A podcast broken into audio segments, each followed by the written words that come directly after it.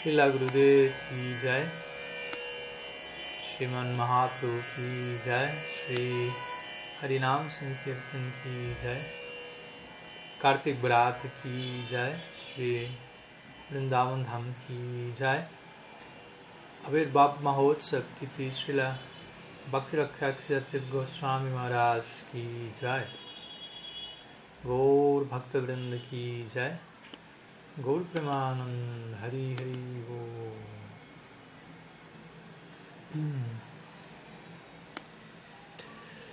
Bien. Pranam de Sri Vrindavan Dham a todos ustedes y enviándoles mis saludos aquí desde cerca de lo que es el templo de Sri Madan Mohan establecido por Sanatana Goswami. Y hoy celebrando al menos aquí no sé dependiendo en qué lugar cada uno de ustedes se encuentre también celebrando el sagrado día de advenimiento de Sri Pujapad Bhaktirakshaktir Dev Goswami Maharaj hoy también participamos de una celebración matutina en Sri Chaitanya Sarasvat aquí en Vrindavan donde se recordó, se honró a Sri Siddhar Maharaj en diferentes katas, pasatiempos, conceptos, palabras, kirtan, etc. Así que espero que puedan también hacerlo cada uno de ustedes en sus respectivos sitios, ya que para nosotros el tener la oportunidad de ser eh, parte de, de, una línea que, que, incluye a alguien como Srila Siddhar Maharaj es algo completamente fuera de serie, básicamente. Con lo cual debemos sentirnos profundamente afortunados, bendecidos y debemos mmm, desarrollar una profunda curiosidad, interés, anhelo por no solo conocer aún más ¿m? cada uno de los, de los miembros de nuestro linaje, sino poder comprometer nuestro, nuestro llamado y nuestro vayan bajo la guía y la luz de, cada uno de ellos ¿m? y poder desarrollar una una aptitud de servicio apropiada dentro de lo que es la situación puntual, el humor puntual de cada uno de nuestros acharyas, en especial acharyas, acharyas de nuestros acharyas, param gurudevs, abuelos espirituales, como queramos llamarlos, de la, de la talla de Siddhar Maharaj. Entonces, como siempre, vamos a estar abordando hoy algunas preguntas puedan tener consultas, comentarios, como siempre están invitados a enviar preguntas por escrito, a levantar la mano o avisar que tienen alguna consulta y eventualmente les pasaremos la voz. Vamos a ir comenzando con, con una primera consulta. Entonces mencionaba que vamos a comenzar con una primera consulta que no la, no la tengo aquí nuevamente ahora porque me acabo de desconectar, que me había enviado Braja Hari por mensaje privado, por lo que solicitaría a Braja Hari si es posible, si la puede reenviar. Gracias, ahí, ahí se está enviando. Dice así, Srila Bhaktivedanta Tripurari Maharaj, en su comentario al Bhagavad Gita, dice, en última instancia, la resolución teológica a la aparente contradicción en la que Braja Bhakti surge de los labios del príncipe de Dwarka, o sea, Krishna, radica en el poder del Bhakti mismo. Los devotos ven a Krishna en todos y en todo por la fuerza de su amor por él. En relación al Srimad Bhagavatam 11.245, Srila Bhaktivedanta Narayan Maharaj dice, el devoto Uttam Adhikari ve a su deidad adorable en cada entidad viviente y también ve que todos están relacionados con Krishna de la misma forma que él. Mi pregunta es si este principio, donde parece que el amor del devoto Uttam se superpone a ciertas verdades metafísicas, puedes justificar la costumbre de ciertos lugares en la India donde se viste a Sri Sri Gaura Nitai como Sri Radha y Ananga Manjari, respectivamente. Básicamente esa sería la pregunta. Y bueno, siendo que es una pregunta que incluye un número de terminologías y conceptos que para algunos de ustedes puede ser nuevo o desconocido. Voy a tratar de explicar la pregunta antes de, de intentar responderla. Y en el intento de explicarla, obviamente, comienza a responderse la pregunta también.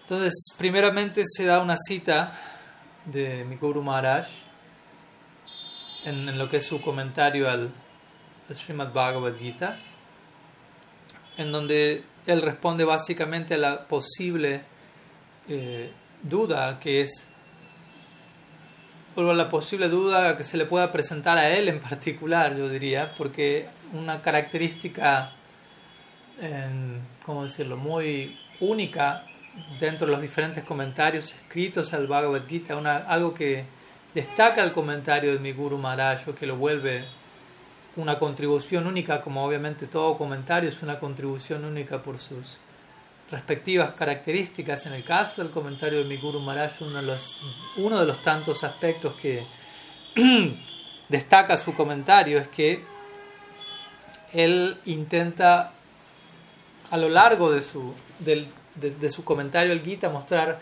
cómo a lo largo del Gita, Sri Krishna, pese a que se encuentra brindando un discurso uh, metafísico, upanishádico en el campo de batalla de Kurukshetra a alguien como Arjuna y a otras tantas personalidades presentes allí en un determinado marco, en un determinado humor. Estamos hablando de, aquí de Dwarakis Krishna, en términos técnicos, no al Krishna de Brindavan en un sentido, quien, como ya contamos en, en nuestro eh, Brahma Gita, nunca sale de Brindavan, incluso ciertas expansiones, etc.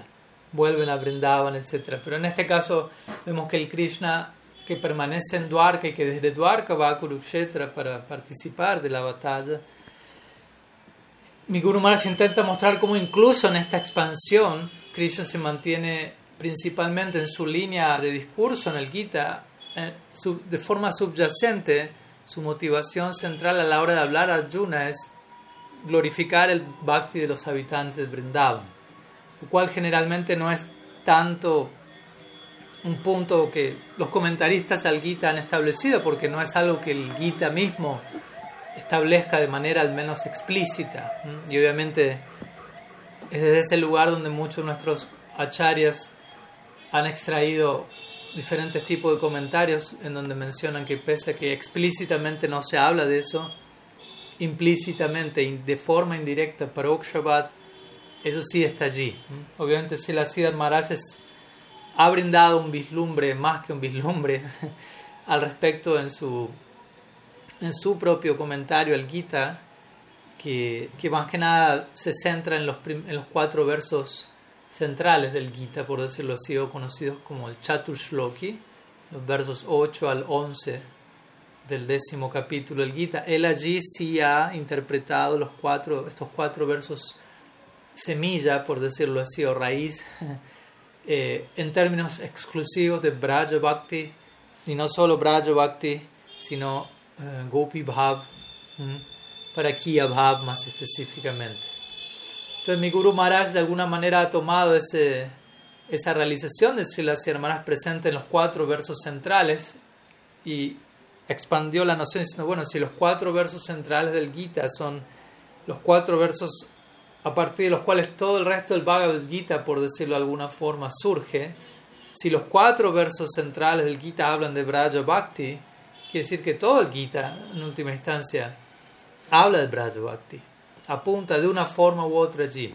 Entonces, con esa idea en mente, mi Guru Maharaj conectando con la noción de que Krishna estuvo en Kurukshetra previo a la batalla, durante el eclipse solar con los Brajavasis, y que por ende estando allí ahora nuevamente por segunda vez en la batalla, el, el entorno actúa como un udipana, como un elemento de estímulo que lleva la atención y la meditación de Krishna en la dirección de lo que él vivió en el eclipse solar al encontrarse con los Brajavasis luego de casi un siglo de separación. Esto es una sección muy extensa, no podemos entrar en detalle ahora allí.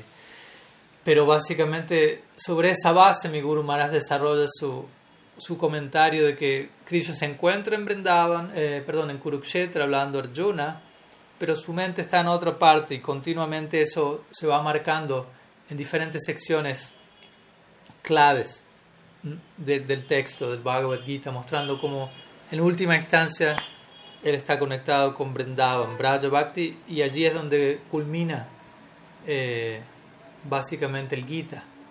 La conclusión del Gita es Sarva Dharmam Parityaja Mamekam Sharanam Braja. Aunque la palabra Braja aquí es un verbo que significa, que habla de ir, implica movimiento. También la palabra Braja, si la Maharaj lo explica, una palabra pese a que técnicamente signifique algo, quizás popularmente la mayoría la entiende significando algo más. Y este, es este caso no es la excepción a la regla. Entonces, cuando Krishna que dice, Mamikam Sharanam Braj, ven a mí, ven a mí, que ven, ven, ven a dónde a mí, Braj. ¿no? Braj significa prendado. Entonces, una vez que Krishna pronuncia la palabra Braj en el Gita, y más menciona su mente, va, va en esa dirección y ya no puede brindar ningún tipo de instrucción ni de discurso a nadie, porque está en Brindavan, ha sido capturado del todo por Brindavan y en Brindavan Krishna no, no puede instruir a nadie, básicamente. Todos lo instruyen a él. Todos lo corrigen, lo castigan en el marco de Braja Entonces, el punto nuevamente, alguien podría preguntarse, pero ¿por qué? Nuevamente, ¿por qué es que Krishna, si aquí estamos hablando de un Krishna en Dwarka, entonces Krishna en Dwarka está hablando de Braja Bhakti, ¿cómo es posible eso? ¿no? Entonces mi Guru Maharaj menciona lo que citó Braja Hari aquí, más allá de lo que ya mencioné, la posibilidad es de que Braja Bhakti surja de los labios del príncipe de Dwarka, es otra forma de referirnos a Krishna como Dwarka es Krishna, radica en el poder del Bhakti mismo. Y, eso se puede aplicar de distintos lados. ¿no? Él aquí lo menciona en relación a los devotos ven a Krishna en todos y en todo por la fuerza de su amor por él. En otras palabras, un devoto que, que tiene Braja Bhakti, aunque escucha a Krishna hablando en, en Kurukshetra o en Dwarka acerca de algo que explícitamente no es Braja Bhakti, su propio, el propio Braja Bhakti del devoto va a llevar, lo va a llevar a leer el discurso de Krishna eh, en otros términos. O podemos decirlo por la fuerza del Bhakti de sus devotos en Krishna y la fuerza de Bhakti que Krishna mismo experimenta por sus devotos, Krishna mismo, aunque está en Dwarka y aunque en un nivel entrega un tipo de, de discurso e instrucción para determinadas personas, simultáneamente afectado por Braja Bhakti, aunque Krishna se encuentre fuera de Vrindavan en esta forma, él no puede dejar de hablar acerca de Vrindavan y glorificar el amor presente allí. Entonces, eso por un, eso por, por un lado. Y luego Braja cita uh, unas palabras de Naraya Maharaj en comentario al verso 11, 245 del Srimad Bhagavatam, que es el verso en donde se describe los, los, atributos de un Uttam Adhikari, o Uttam Bhagavata, básicamente más bien, que es el devoto del más elevado orden. Tenemos Kanishta, Madhyam y Uttam y la característica clásica de, del Uttam es, él ve a Krishna en todas partes. ¿no? Krishna mismo dice en el Gita, como recíproca con él también, Yumam pasyati sarvatra sarvam chamai pasyati mm, sachamena eh, pasyatam na pranasati sachamena bueno, se me fue la línea en fin para aquel que lo vea todo en mí y lo vea y me vea a mí en todo. Yo nunca me pierdo para él y él nunca se pierde para mí, básicamente. Entonces, ambos estamos mutuamente absortos el uno en el otro. Entonces, en este verso básicamente se dice eso. Krishna, o el devoto, el Uttam Bhagavatam en este caso, lo ve todo en Krishna y que ve a Krishna todo. Sarva Bhutesu Yat Entonces, Sarva Bhutesu significa todas las entidades, todos los diferentes objetos. Eh, ya pasyet, pasyet significa ver. Ya pasyet, quien quiera que vea todo, Bhagavad, eh, Bhagavad Bhavan Atmana. Quiere decir que tiene la capacidad de ver a todo Bhagavan, al alma suprema, en todas partes. Bhutali Bhagavat Yatmani esa Bhagavato Entonces, para aquella persona que ve todo en relación con el Supremo y, y lo ve todo, y lo ve a él en todo y a todo en él, básicamente, esa persona es conocida Bhagavata Uttama, Uttam Bhagavata, el más elevado tipo de Vaishnava. Entonces, en comentario a ese verso, Shilanaraya Maharaj menciona que el Uttam Adhikari ve a, su Istadev, básicamente, en cada entidad viviente y ve que todos están relacionados con dicho Istadev de la misma forma, o en otras palabras, en términos del mismo tipo de afecto que ese devoto está relacionado. Y eso es una interesante eh, experiencia, si se pueden imaginar, porque obviamente no necesariamente eso esté ocurriendo de esa forma. El ejemplo clásico de, de este caso son las gopis y el famoso Venugita, uh, la canción de la flauta, la primera de las, de las seis canciones del Bhagavatam que estudiamos unos años atrás, donde las gopis escuchan la flauta de Krishna y ellas contemplan todos los diferentes fenómenos de la naturaleza, incluyendo especies eh, inanimadas, objetos inanimados, la nube, la roca, el océano. Eh, obviamente especies humanas, especies animales, el, ciervo, las vacas, etcétera, todo, todo, todo, todos los, los componentes del medio ambiente alrededor, todo lo contemplan en términos de la proyección de su propio bhava hacia Krishna. Lo que ellas sienten por Krishna, ellas experimentan, ah, tan solo miren cómo todo el medio ambiente está respondiendo al sonido de la flauta de una manera incluso mucho más Ah, sensible que lo que nosotras mismos, mismas respondemos y con muchísima más facilidad para responder y, correr tras ese llamado de lo que nosotras mismas podemos hacer. Y de ese lugar las gopis, en el marco de la locura de su amor divino, terminan concluyendo, todos tienen más amor por Krishna que nosotros, que nosotras, o básicamente todos tienen amor por Krishna excepto nosotras. Mi Guru Maharaj diría así, así piensa el, el, devoto del más elevado orden. Todos tienen, todos, tienen amor por Krishna, mm, excepto yo. Mientras que el devoto más bajo piensa, nadie tiene amor por Krishna aparte de mí. Entonces hay, hay un océano de, de diferencia, básicamente. Entonces, pero el punto es que la gopis proyecten su gopi bhav en todas las direcciones del entorno. No significa que todas las entidades y átomos y elementos brindados se encuentren en Madhurya Rasa como ellas. Mm, interesantemente. Entonces, en un sentido objetivo, eh, no es cierto, pero en un sentido subjetivo, ¿no? es ese tipo de visión o ese tipo de ilusión, si los queremos llamar así, se da producto de la locura del amor divino, lo cual al mismo tiempo representa la más elevada realidad. Entonces es, un punto que el, cual debemos también aprender a, acomodar. Aunque técnicamente hablando, alguien, como vemos aquí, ¿no? alguien ama a Krishna desde un lugar tal que está obsesionado en el sentido trascendental de la palabra, hasta tal punto que todo lo ve en términos de ese amor, el mundo entero está vibrando en ese amor. Es, esa es una perspectiva subjetiva, la cual obviamente no, es, no ha de ser descartada baratamente, es algo de ser adorado y venerado, pero no ha de ser absolutizada hasta el punto de tratar de imponerla en todas partes. Porque por un lado podemos tener a un Madhurya Prema Bhakta, quien ve el universo entero en términos de amor romántico por Krishna y proyecta esa, ese bhava en todas las direcciones. No de un lugar fanático, inmaduro, sectario, necesitando que todo el mundo esté pensando lo mismo que él o ella está pensando, no es ese lugar, sino como un rebalsamiento ¿no? de lo que está pasando dentro de sí, ¿no? como un lente, como decimos siempre, donde uno contempla algo con un color y parece que todo está tenido de ese color cuando no necesariamente lo sea así. ¿eh? Esta idea se aplica a la parcialidad mundana, sin duda, pero también podemos hablar en términos del, lente del ojo del amor divino, Premanjana Churita Bhakti Entonces, el punto es, alguien puede tener este tipo de inclinación, Madhurya Bhav, y pensar, ah, el universo entero está sumergido en ello.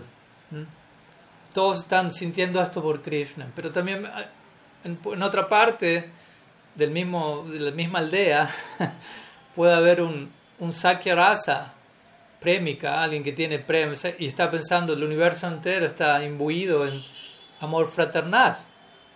Y no es que uno tiene menos razón que el otro.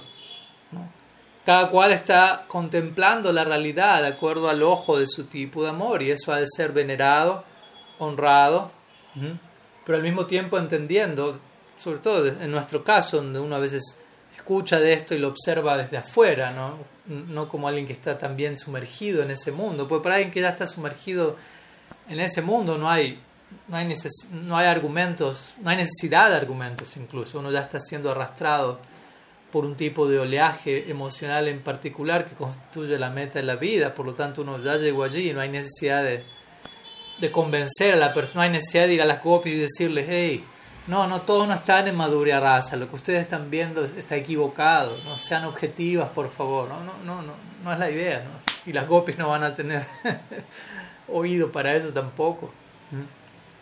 Porque de vuelta, la realidad en última instancia es no solo subjetiva, sino súper subjetiva, como si la ciudad diría. ¿no? Está, lo, está lo objetivo, lo subjetivo y lo súper subjetivo. Entonces, es importante comprender, aceptar este punto, ¿no? Donde hay una, una particular visión súper subjetiva, extática, basada en el amor divino que ha de ser honrada y venerada, pero al mismo tiempo entender que hay diferentes posibilidades dentro de esa posibilidad y, debemos cuidarnos de no absolutizar una y, relativizar todas las demás porque entramos en problemas allí. Entonces, eso es un poco una explicación introductoria a la pregunta en sí, que es la que viene luego de haber planteado estos puntos, pero quería mencionarlo porque obviamente sin entender básicamente estos elementos no, no podemos ni siquiera hablar de la pregunta. Entonces la pregunta dice, la vuelvo a repetir. Eh, mi pregunta es si este principio donde parece que el amor del devoto Uttama, más el, más elevado devoto, se superpone a ciertas verdades metafísicas, puede justificar la costumbre de ciertos lugares en la India donde se viste Sri Sri Gauranitai como Sri Radha y Ananga Manjari, respectivamente.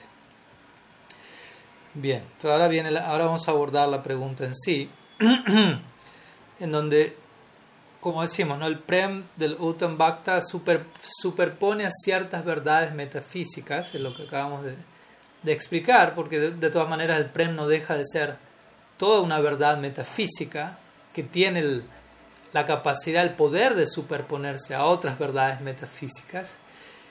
Ahora la pregunta es, ¿puede esto justificar la costumbre de ciertos lugares en India donde se viste Sri Sri Gaur Nityananda como Radha y Ananga Manjari respectivamente.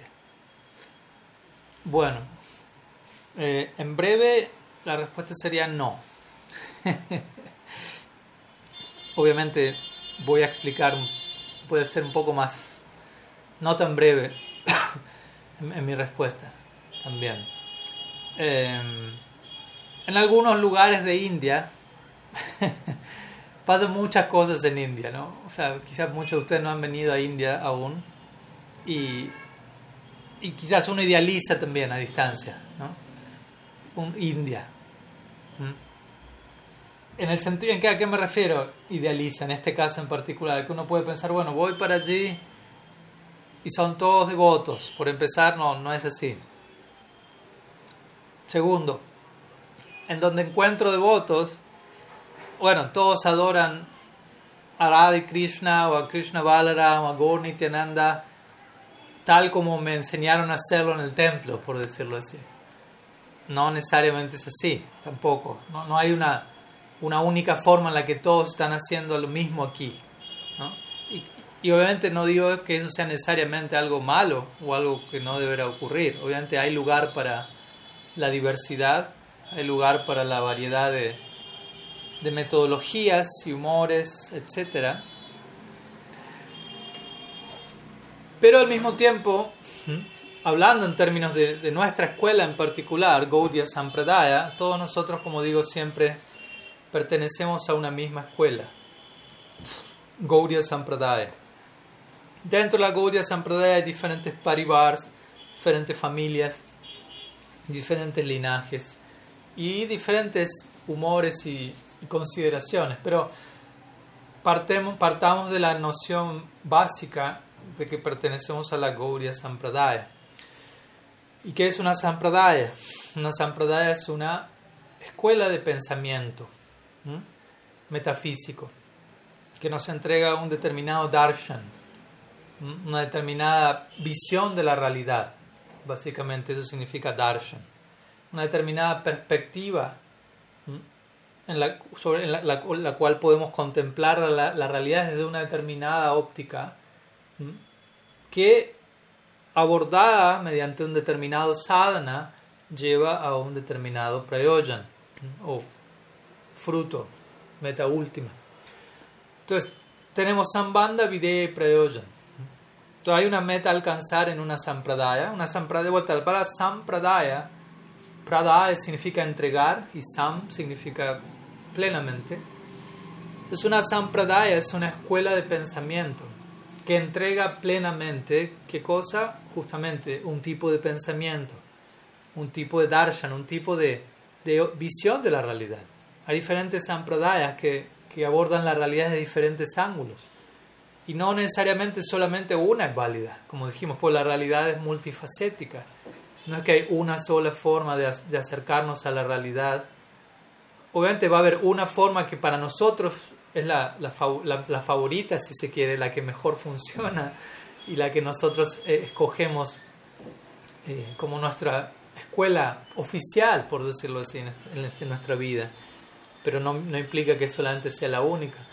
Entonces, Sampradaya significa aquello que, que plenamente entrega, esta escuela que entrega plenamente una, una manera en particular de, de conocer las cosas. Otra forma de decirlo es Siddhanta. Cada Sampradaya entrega Siddhanta, un tipo de Siddhanta, un tipo de conclusión perfecta acerca de la realidad, un tipo de educación basada en principios revelados que nos enseña, nos educa acerca de la realidad. Entonces, sobre la base de un siddhanta en particular, surge un avidea. Avidea significa el resultado de recibir siddhanta, básicamente. Avidea nosotros lo traducimos como práctica, pero ¿qué me lleva a la práctica? Un tipo de conocimiento que he recibido y que me impulsa, que me inspira a relacionarme con la realidad de una determinada manera, que eso llamamos avidea. ¿no? Es básicamente cómo yo elijo relacionarme con la realidad en la práctica. Avidea no es simplemente una serie de rituales mecánicos que ejecuto en cierto momento del día y el resto de mi día está desprovisto de avidea. ¿no? Avidea es un estilo de vida. ¿no? que se vuelve mi práctica, mi vida se vuelve mi práctica y mi práctica se vuelve mi vida más y más. Pero la base de todo eso es sambandha o tattva, siddhanta, un tipo de conocimiento metafísico, un tipo de pensamiento que me describe la realidad de una determinada, desde una óptica en particular. Y eso implica quién es Dios, quién soy yo, qué es este mundo, cuáles son las diferentes energías del absoluto, cuál es la interacción entre las diferentes energías y su fuente. Entonces, una vez que somos debidamente educados en cada uno de esos temas y respuestas, naturalmente el resultado, la consecuencia inevitable de esas respuestas es, como digo, avidea. Me explico, si yo, por ejemplo, como un ejemplo muy breve, entiendo, ok, la fuente de toda energía es Bhagavan y la relación de, de Bhagavan con sus energías es Él es el amo y todo lo demás está a su servicio y este mundo es una de sus energías y yo soy una de sus energías. Entonces la conclusión es que, que yo he de poner eh, una energía como este mundo al servicio de nuestra fuente energética que es Bhagavan mismo. Entonces, naturalmente ese tipo de conclusión teórica, si se quiere, se traslada en la práctica en la forma de que cuando yo me muevo en este mundo, actúo en este mundo, tengo presente, este mundo es una energía de Bhagavan, yo soy una energía de Bhagavan, por lo tanto voy a interactuar con este plano únicamente de tal forma que sea para el servicio y la satisfacción de su fuente, de Bhagavan. Entonces es un ejemplo de cómo Zambanda naturalmente desemboca en Avidera. Y por yo moverme de esa manera en este mundo, eso genera un tipo de prayojan, un tipo de resultado, fruto. Entonces, ¿por qué digo todo esto y qué tiene que ver esto con Gornita y Radha y Ananga Manjari? Porque, porque el punto es que la pregunta aquí es, bueno, si alguien tiene prem, ¿será que ese tipo de prem, así como alguien tiene prem, ve que todos están en, un determinado bhava, quizá alguien que tiene prem puede adorar a Gornitai de una manera particular, como aquí se menciona, Radha y Ananga Manjari. En algunos lugares de India esto se hace. Como digo, en, en, algunos lugares de India se encuentra de todo. ¿no? O sea, no voy a entrar en detalle con todo lo que usted se puede encontrar aquí en India. O sea, todo lo que se puede imaginar y todo lo que no se puede imaginar y aún más se, se, va a encontrar. ¿no? Y, y, diferentes, como digo, variantes en adoración. Mi punto al que quería ir aquí es, si todos puede haber variantes en avidea en cierta medida, en humores de adoración, variantes en, en cuanto a prayoya, en la meta última que queremos alcanzar, pero no debería haber variantes en términos de sambanda o siddhanta. ¿Por qué? Porque somos miembros de la misma sampradaya. Gauriya Sampradaya. Entonces, si somos miembros, y, si una Sampradaya entrega Siddhanta, ese es el significado de Sampradaya, dar plenamente la Siddhanta, si somos parte de una misma Sampradaya, significa que la Siddhanta es la misma. No hay, no hay diferentes Siddhantas dentro de, de una Sampradaya. O sea, hay diferentes categorías de Siddhanta, pero las conclusiones de cada categoría, digámoslo así, debería ser la misma para todos por igual. Porque si tenemos diferentes conclusiones, eso no está hablando de una misma sampradaya. No hay una idea unificada de ser parte de una escuela de pensamiento en común. ¿Mm? ¿Me explico? Entonces, puede haber cierta variante navideña, cierta variedad en cómo cada devoto ejecuta su práctica, cierta una afinidad mayor por un anga del bhakti que por otro. Y qué decir, puede haber diferencias en términos de la meta última a alcanzar, algunos pueden tener una afinidad hacia el Sakya Bhava, otros hacia Madhurya Bhava, etc. Pero no debería haber diferencia en términos de Tattva, Siddhanta, Sambandha, de las verdades fundacionales que constituyen nuestra escuela de pensamiento. Entonces, a lo que voy con esto es, hay ciertas conclusiones, cierto Siddhanta en términos de este tema en particular. Gaur Nityananda Shirada, Ananga Manjari, cómo concebirlos, cómo, cómo, y por ende luego cómo abordar su adoración. Y nuestra Siddhanta, nuestra Gaudiya Sampradaya, no, no describe que Gaur Nityananda han de ser adorados como Shirada y Ananga Manjari. Eso no es mencionado en el Shastra. Primero, ¿por qué? Porque, ah, bueno, antes de ir a eso, alguien puede decir, bueno, pero alguien tiene prem y, debido al prem lo está haciendo. Pero el punto es que para que haya prem y, para que uno actúe en base a bhava, a una determinada emoción, tiene que haber primero que nada tattva y siddhanta, como una base que sostiene el prem. Krishna mismo deja este punto clarísimo en el Bhagavad Gita, en el primer verso de los cuatro centrales que mencionamos hace un rato, el Chatushloki. El primer verso Krishna dice que Aham sarvasya prabhavo mata sarvam pravartate iti matva bhajante mam buddha bhava samambita. Entonces la primera mitad de este verso, Krishna está estableciendo la importancia de conocerlo a él en tatua, conocerlo a él en siddhanta. Y la segunda parte del verso está hablando de cuál es el resultado de conocerlo a él en términos de tatua y siddhanta. Y él va a hablar en términos de adorarlo a él con bhava. Entonces la primera parte dice, Ham sarvasya prabhavo mata sarvam pravartate. En otras palabras, yo soy la fuente de todo. Todo emana de mí. Básicamente, esa es la primera parte del verso. En otras palabras, Krishna establece filosóficamente, sidánticamente, quién es Él como Dios. Un ejemplo, básicamente. todo emana de mí, todos los mundos materiales, todo emana de mí, yo soy la fuente de todo. Itimatva vajante mam Buddha bhava samambita. Aquellos que entienden esto se dedican a adorarme con bhava, una emoción espiritual. Entonces, él establece este punto primero. Por, por tener clara mi posición en términos de Siddhanta, una adoración en términos de bhava puede surgir. Pero el bhava que surja va a surgir como un resultado de haber tenido debido, primeramente, haber establecido el siddhanta apropiadamente. Si el siddhanta no es el correcto, el bhava que surja, o aquello que surja en el nombre del bhava, no va a ser bhava, va a ser algo más. Llamémoslo como gusten. Bhava vas o diferentes tipos de distorsión emocional, si se quiere. Entonces hay diferentes ideas al respecto de esto, pero el punto, como repito, es nuestra siddhanta no es que uh, pueden ser adorados o vestidos, como dice aquí, como Radha y Ananga Manjari.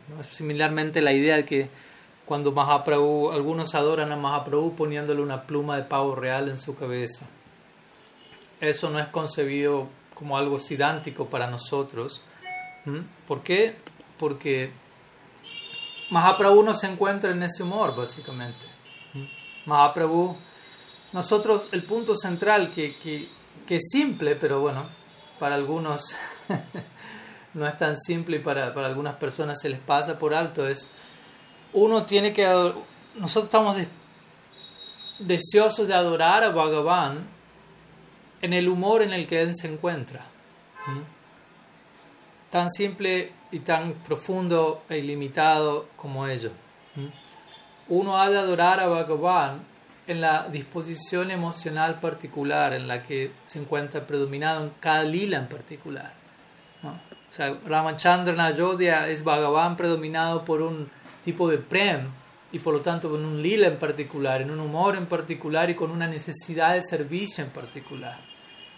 Sri Krishna en Vrindavan es el absoluto predominado por otro tipo de humor en particular y por ende surge una necesidad de nosotros prestarle a él un tipo de servicio específico acuerdo a ese humor y no simplemente imponer nuestra propia noción o sentido de la necesidad sobre lo que realmente Bhagavan está necesitando en el lila. Y así sucesivamente con cualquier rostro del absoluto.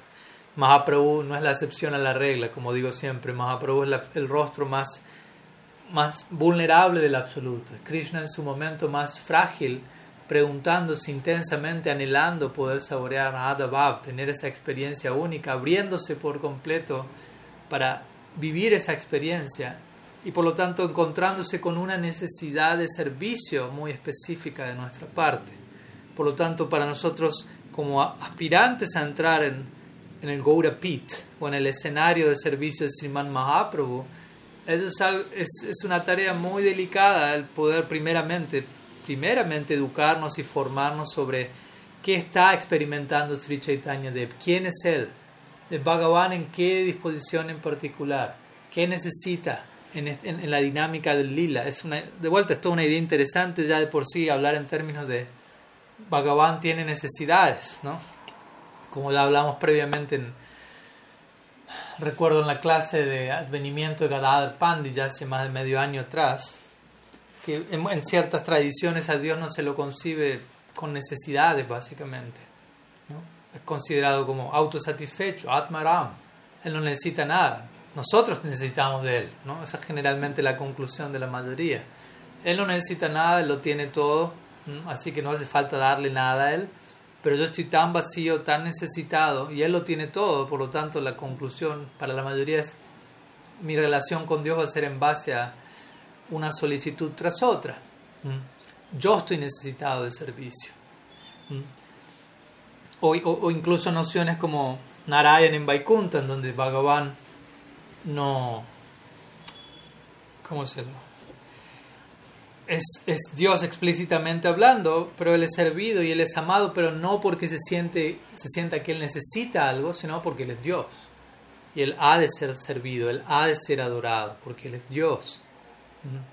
Es otro nivel de, de servicio, pero el servicio que se le presta a Narayana en Vaikunta no es debido a una necesidad percibida que el devoto tiene, oh, mi Señor tiene una necesidad, hay que servirlo, porque él es Dios, ¿cómo va a tener necesidades? pero en Vrindavan, Sri Krishna o en Navadvip, Sriman Mahaprabhu, ellos presentan otra, eh, otro nivel de experiencia, como digo, súper subjetiva, donde Bhagavan presenta necesidades, pero son necesidades que surgen a partir del Prem, a partir de, del rebalsamiento de la plenitud del amor divino. Cuando uno posee amor divino y se eso genera un tipo de plenitud, pero esa plenitud genera al mismo tiempo un rebalsamiento y una celebración, un movimiento celebratorio que al mismo tiempo genera, surgen necesidades dentro de ese movimiento celebratorio que se conoce como lila. Eso es lo que nosotros llamamos como lila, un tipo de movimiento único que, que, surge debido a la plenitud, no al vacío. Entonces, allí tenemos una oportunidad de servicio tan grande, tan profunda que nos proyectamos por la eternidad a ese momento, entrar allí y permanecer por siempre sirviendo allí, ya que hay tanta necesidad, ya que hay tanta plenitud, ya que hay tanta celebración. Entonces el punto es, Bhagavan se encuentra en un humor en particular y él ha de ser servido y adorado de acuerdo a su humor en particular y, no y debemos ser muy cuidadosos de no estar perturbando el humor en el que Bhagavan se encuentre. ¿no? Una, como mencionamos hace poco, cualquier poema cualquier presentación artística que se le entregaba a Mahaprabhu, poesía, tratado, escrito, obra dramática, etc., para que Mahaprabhu saborease, primeramente era siempre eh, filtrada por Srila Sarup Damodar Goswami, para él asegurarse de que aquello que se le entregaba a Mahaprabhu como ofrenda iba a contribuir a la causa, iba a nutrir la experiencia que Mahaprabhu necesitaba nutrir y no iba a perturbar su experiencia. Entonces, el punto es ese justamente, ¿no? si la, um, tanto Srila, Vishwana, eh, Srila Vrindavan Das Thakur como Srila Krishnadas Kaviraj Goswami mencionan esto mismo en relación al concepto de Nagar, por ejemplo, también, que es la idea de concebir a Mahaprabhu como alguien con quien yo puedo relacionarme en términos románticos. Y ellos claramente rechazan esa noción, mencionando aunque Mahaprabhu no es diferente de Krishna en Brindavan, de Braja Krishna, Lampatamani, el, el rey de todos los mujeriegos.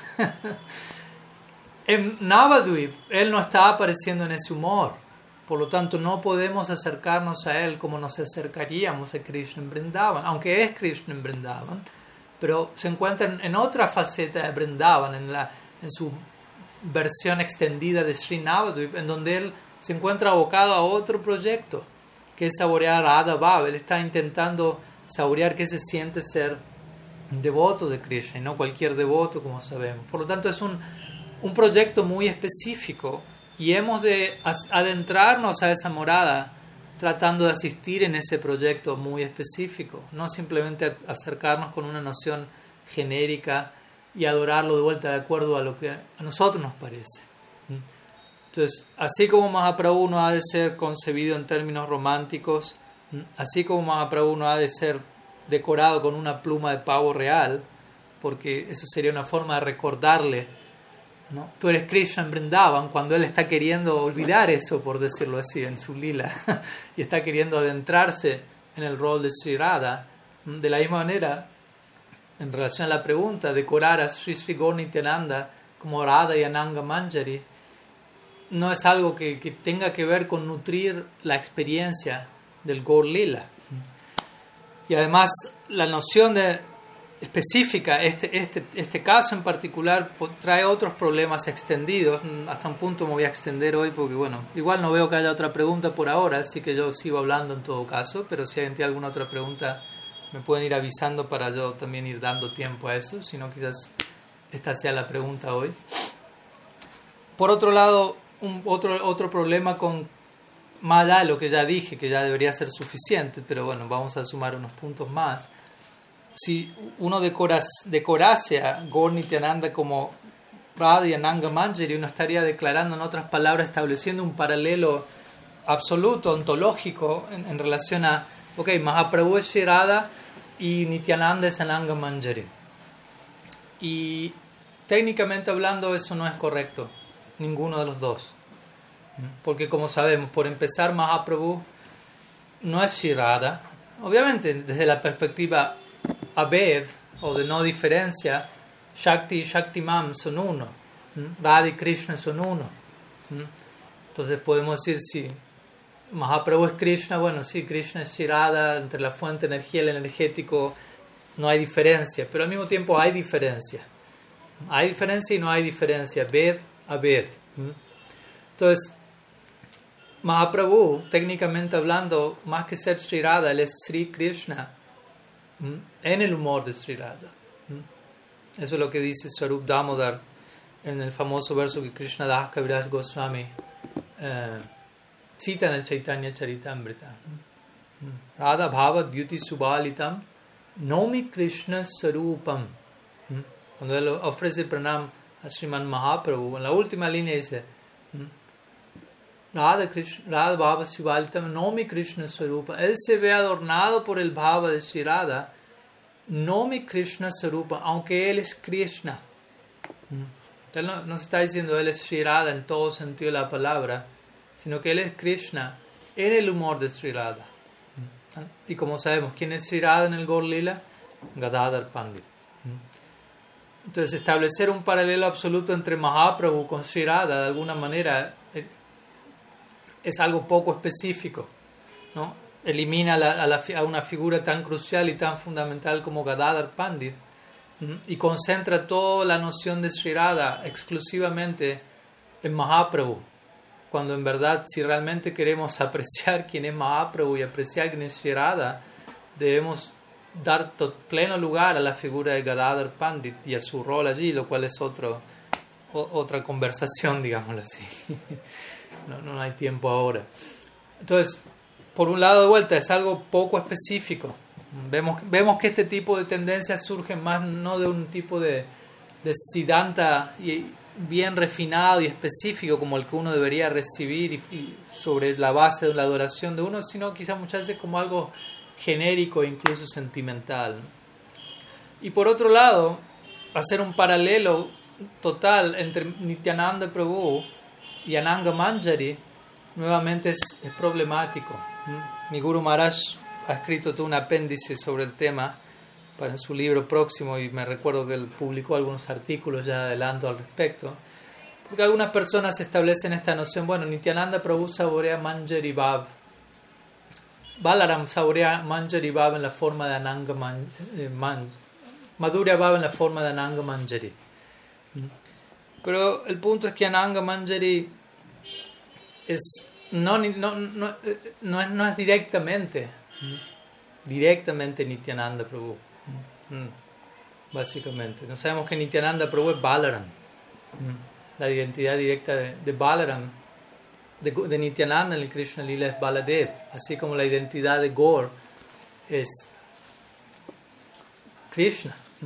Gaur Nityananda, Krishna Balaram. No, no Gaur Nityananda, Srisirada Ananga Manjari. Vemos que esa es una noción eh, básicamente heterodoxa. ¿no? La, la, la, la, identidad, la conexión ontológica directa de Mahaprabhu y Nityananda Prabhu en el Krishna Lila es Sri Krishna y Sri Balaram. Sri Radha, como mencionamos, es Gadadhar Pandit y Ananga Manjari está conectada con Janava, Takurani. Que, que, que, sí podemos hablar en términos, algunos pueden hablar en términos de una expansión de un Shakti de Balaram y, desde ahí podemos desarrollar cierta conversación. Pero de vuelta, hacer un paralelo inmediato, sin, sin aclaración, sin nada decir, no, no, Balaram, Nityananda es Balaram y Balaram es Ananga Manjari, por lo tanto podemos vestir a Nityananda como Ananga Manjari. No es algo sensible en términos de, de raza tatua. ¿no? Lo mismo con Mahaprabhu siendo vestido como, como Sri Radha. Entonces, algunas ideas, como digo, podríamos seguir, seguir andando, pero me parece que ya eso sería más que suficiente para, para dejar en claro que no es una práctica que nosotros como Gaudia seguimos como parte de, nuestra ortodoxia, si se quiere, y, y hay razones por, por, las cuales no lo hacemos. ¿no? Por lo tanto, el, punto central es la importancia de, de ser debidamente educados primeramente en tatua, siddhanta, orientación conceptual, quién es quién, qué es qué, para no conducir nuestra, nuestra adoración en términos imaginarios o sin mala intención, por, seguramente, pero aún quizás sentimentales o cosas por el estilo. Bien. Espero que haya sumado, Brajari. No sé si alguien más tiene alguna otra consulta, ya sea ligada a esta o puede ser un tema totalmente diferente, no hay ningún problema. Nos quedan algunos minutos todavía. Sí, Madame Mohan Prabhu. Sí, soy Madame Mohan. Jai, eh, Das. Hare Krishna. Eh, Maharaj, eh, mire, quería consultarle con respecto a la adoración de Jagannath, con respecto al humor, eh, el tipo de raza con el cual se, se adora Jagannath. Porque nunca se habla mucho de eso, o sea, nunca se habla si, si la adoración de Jagannath está en qué humor. Ajá. Me gustaría saber un poco más acerca de eso. Ok, vamos a compartir algunas ideas al respecto. ¿En qué humor se, se adora Jagannath? Eh, no me recuerdo si hace poco hablamos al respecto de eso, pero de todas maneras podemos volver a, a mencionar si no, si no fue el caso. Eh, no hay una sola respuesta. Obviamente una, una pregunta es en qué humor se adora Jagannath como Gaudiya, en qué humor se adora a Jagannath como alguien más, digámoslo así. Y si uno va a Jagannath Puri, uno se va a encontrar con diferentes tipos de adoración y abordaje a Jagannath. De hecho, creo que hablé de esto hace algunas semanas y creo, no sé si fuiste tú que me hizo una pregunta al respecto, además de, no solo en relación a la posibilidad de Jagannath en el mundo espiritual, pero también en relación a diversos humores de adoración a Jagannath. En todo caso, te remito a que, a que escuches esa respuesta, pero brevemente igual digo algo. Jagannath significa el Señor del universo, por lo tanto el mismo nombre presenta una disposición completamente universal y amplia de recibir adoración. No, no se limita a un abordaje en particular. Y uno va a Jagannath Puri e interesantemente encuentra que Jagannath ha sido adorado a lo largo de la historia por budistas, cristianos, impersonalistas, gaudiyas, Vaishnavas de otras líneas, etcétera, etcétera, etcétera. Todo el mundo, a su manera, por decirlo así, se, encontró, se, se encuentra traído a la adoración de Jagannath. Hay personas que, budistas, como digo, que consideran a Jagannath como Buda. Uh, los pujaris de, del templo Jagannath son seguidores de Sankaracharya, interesantemente, ya que en, en Jagannath Puri Sankaracharya fundó el Govardhan Mat, que es uno de cuatro mats centrales que Sankaracharya estableció en los cuatro puntos cardinales de India.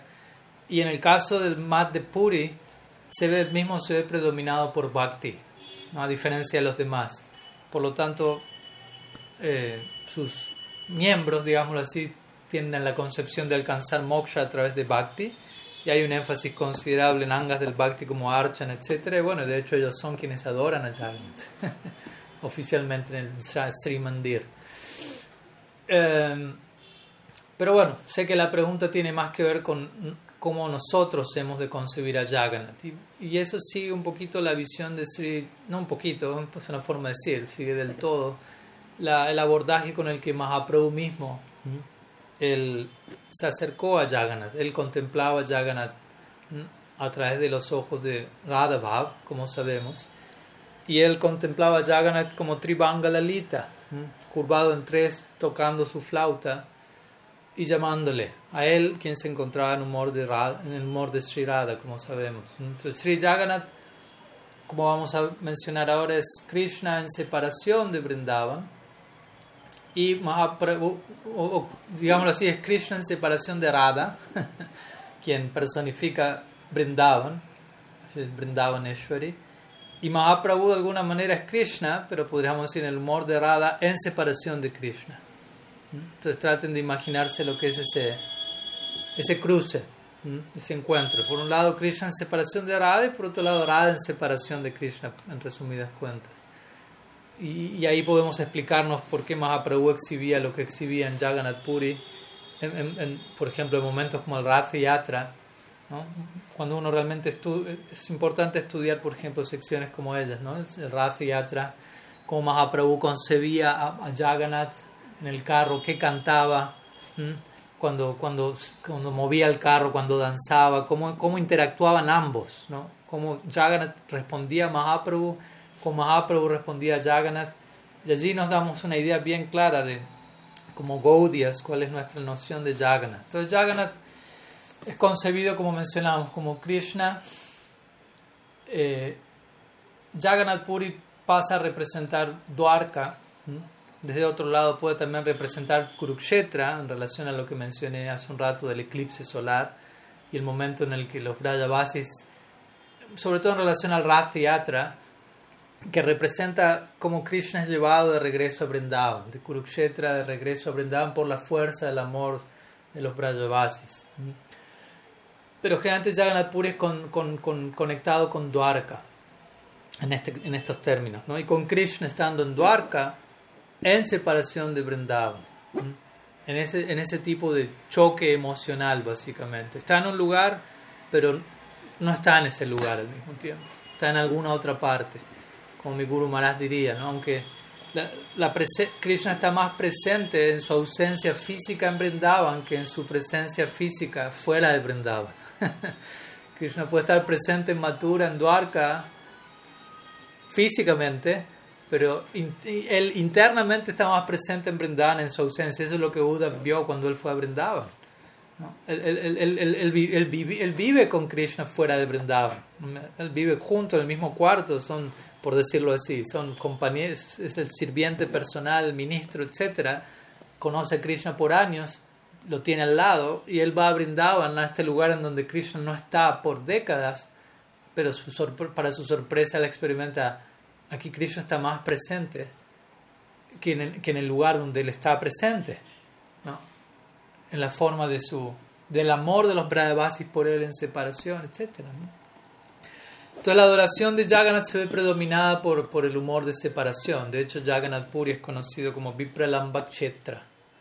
Significa el, el, el, campo para la, para la separación. Kshetra significa campo o área para cultivar Vipralamba. Y por eso Mahaprabhu elige ir a Jagannath Puri, básicamente, porque Mahaprabhu elige cultivar Radha y cultivar Radha significa la entrada a ese, Radha, ese universo de Radha es entrar a través de los sentimientos de separación que Sri Radha siente en separación de Krishna.